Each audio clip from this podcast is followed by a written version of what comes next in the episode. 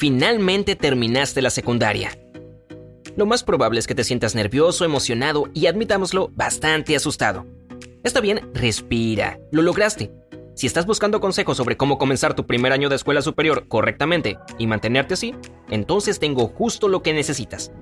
Número 1. Ve a orientación. La mayoría de las escuelas tienen un día de orientación para los recién llegados, y sí, eso implica ir a la escuela cuando no tienes que ir a la escuela.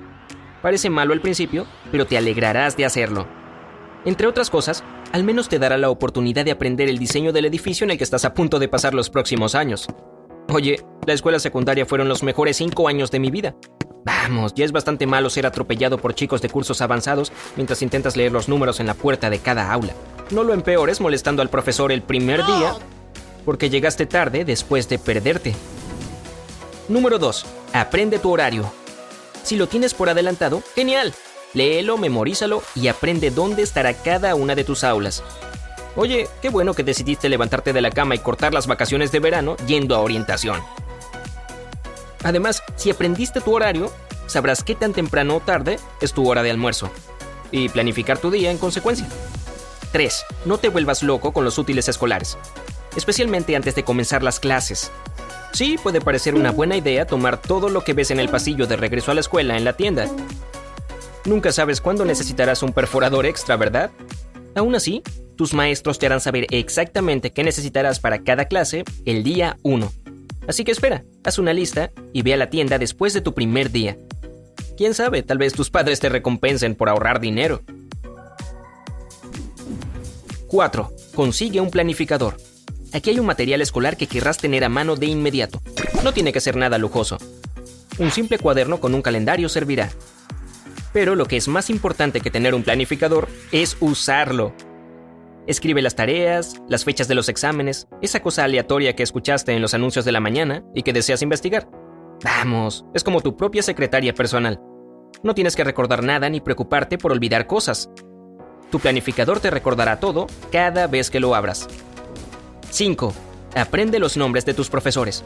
Es posible que ellos no sepan quién eres tú hasta un mes después, pero son muchos más estudiantes que maestros. Aprender sus nombres es clave porque querrás saber a quién dirigirte cuando necesites correr al baño. 6. Siéntate adelante. A menos que tu clase tenga asientos específicos asignados, trata de sentarte cerca del frente. Sé particularmente diligente con este consejo si es un tema con el que luchas. No, esto no tiene nada que ver con adular al profesor. Se trata de mantenerte lo suficientemente comprometido como para no fallar. Si toman todos los asientos en la parte delantera, opta por la trasera. Los maestros tienden a notar y a relacionarse con la parte delantera y trasera del aula, y esto al menos evitará que te pierdas en la multitud. Evita también los asientos cerca de la ventana. A ver, ¿qué tan fácil es no mirar afuera y soñar despierto cuando tu maestro habla y habla sobre un sujeto llamado Sokatoa? ¿Lo ves? Número 7. Haz preguntas. Todo el tiempo, en cualquier oportunidad que tengas. Está bien no saber cosas. Es por eso que vas a la escuela después de todo. Y si alguien te hace una pregunta de la que no sabes la respuesta, no la inventes ni respondas con una broma mala. Solo sé honesto y di, ni idea. De esta manera obtendrás la respuesta y luego lo sabrás. Número 8. Habla con tus compañeros de clase. Tu primer año de escuela secundaria es el mejor momento para salir de tu zona de confort porque nadie está cómodo. Puede parecer que ese sujeto, Todd, al que ves chocando las palmas con todos en el pasillo entre clases, puede tener todo solucionado. Pero es probable que esté sobrecompensando su inseguridad. Si escuchas una conversación en la que puedes intervenir, habla. A menos que en ella se encuentre Todd, en cuyo caso probablemente ya esté hablando contigo. Número 9. Elige las clases selectivas sabiamente. Lo más probable es que esta sea la primera vez que tengas la oportunidad de elegir entre las clases que te interesan, así que hazlo sabiamente. No uses esto como una excusa para tomar la clase que sabes que van a tomar todos tus amigos, especialmente si no es algo que creas que disfrutarás y en lo cual tendrás éxito. En cambio, considera esta oportunidad para finalmente probar algo nuevo sobre lo que siempre has querido saber más. Número 10. No tengas miedo de pedir un cambio de horario. Dicho esto, tampoco reacciones de forma exagerada el día 1. Si llevas una o dos semanas en clases y tienes claro que tu curso es demasiado difícil o, por otro lado, no es lo suficientemente desafiante, comunícate con tu consejero e intenta encontrar una solución. No querrás sobresalir en una clase que va a aplastar tus calificaciones. O evitar aprender solo porque tenías demasiado miedo para hablar y avisarle a alguien. 11. Estructura tu tiempo cuando no estés en la escuela. Ese genial planificador que obtuviste no es solo para el horario escolar, sino que también necesitas un horario para antes y después de las clases.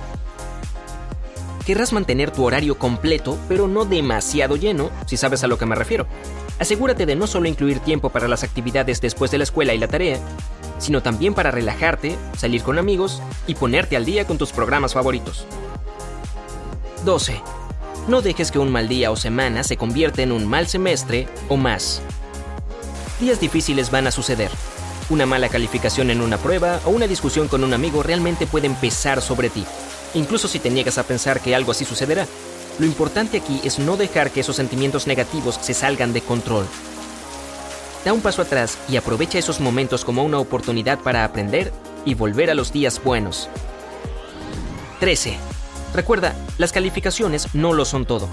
Ahora, no digo que no signifiquen nada, porque de hecho sí lo hacen, pero la escuela es mucho más que un promedio de calificaciones perfecto. Si tienes la opción de obtener créditos adicionales que ni siquiera necesitas, o ir a un espectáculo con algunos amigos, sal con tus amistades. Solo recuerda, hay un acto de equilibrio que debes realizar. No dejes que nadie te convenza de que tener calificaciones perfectas o una vida social increíble son mutuamente excluyentes. 14. Mantén un diario privado. Una vez más, nada lujoso o costoso. Un viejo cuaderno normal servirá. El hecho es que este primer año pasará tan rápido que ni siquiera lo notarás. Parpadearás y el verano estará a la vuelta de la esquina. Oye, parpadearás de nuevo y tu reunión de 20 años se acerca. Confía en mí. Tomarte 5 minutos al final de cada día para anotar tus pensamientos, sentimientos y algunas cosas más te ayudará a retener lo suficiente para mantenerte enfocado en tus experiencias en el camino. 15. No documentes todo en las redes sociales. Malos días o buenos días, puede ser tentador publicarlo todo en Internet pero cuando se trata de compartir contenido en línea, usa un poco de discreción.